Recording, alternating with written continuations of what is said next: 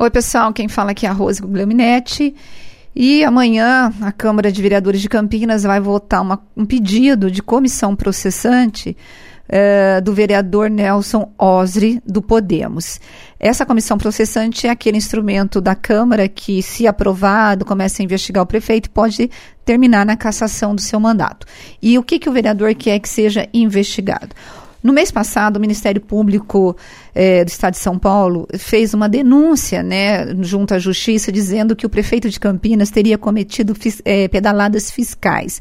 Ele ah, utilizou dinheiro de um fundo do Camprev, que é um instituto de aposentados da Prefeitura, para poder cobrir um outro fundo. Ou seja, o Camprev tem dois fundos de aposentados que pagam.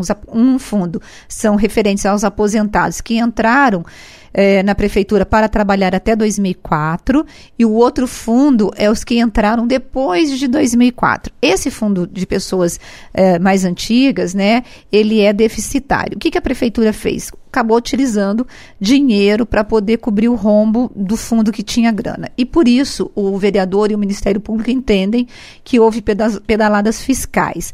A prefeitura chegou a usar cerca de 216 milhões na época.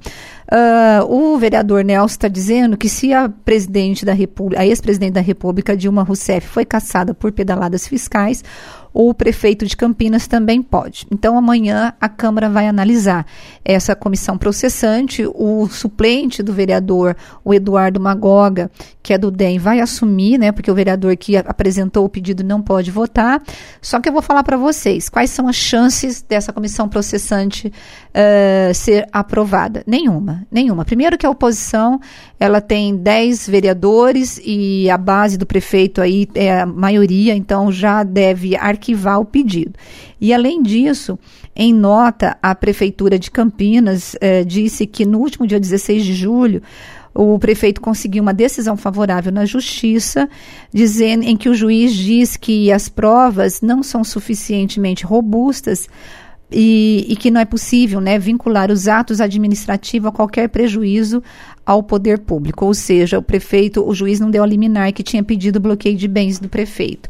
Então é isso, amanhã a Câmara vai ser movimentada, porque vai ter muito discurso e tal, mas o prefeito tem esse pedido de CP, mas não vai ser aprovado. Gente, eu volto amanhã. Um abraço para vocês. Tchau, tchau.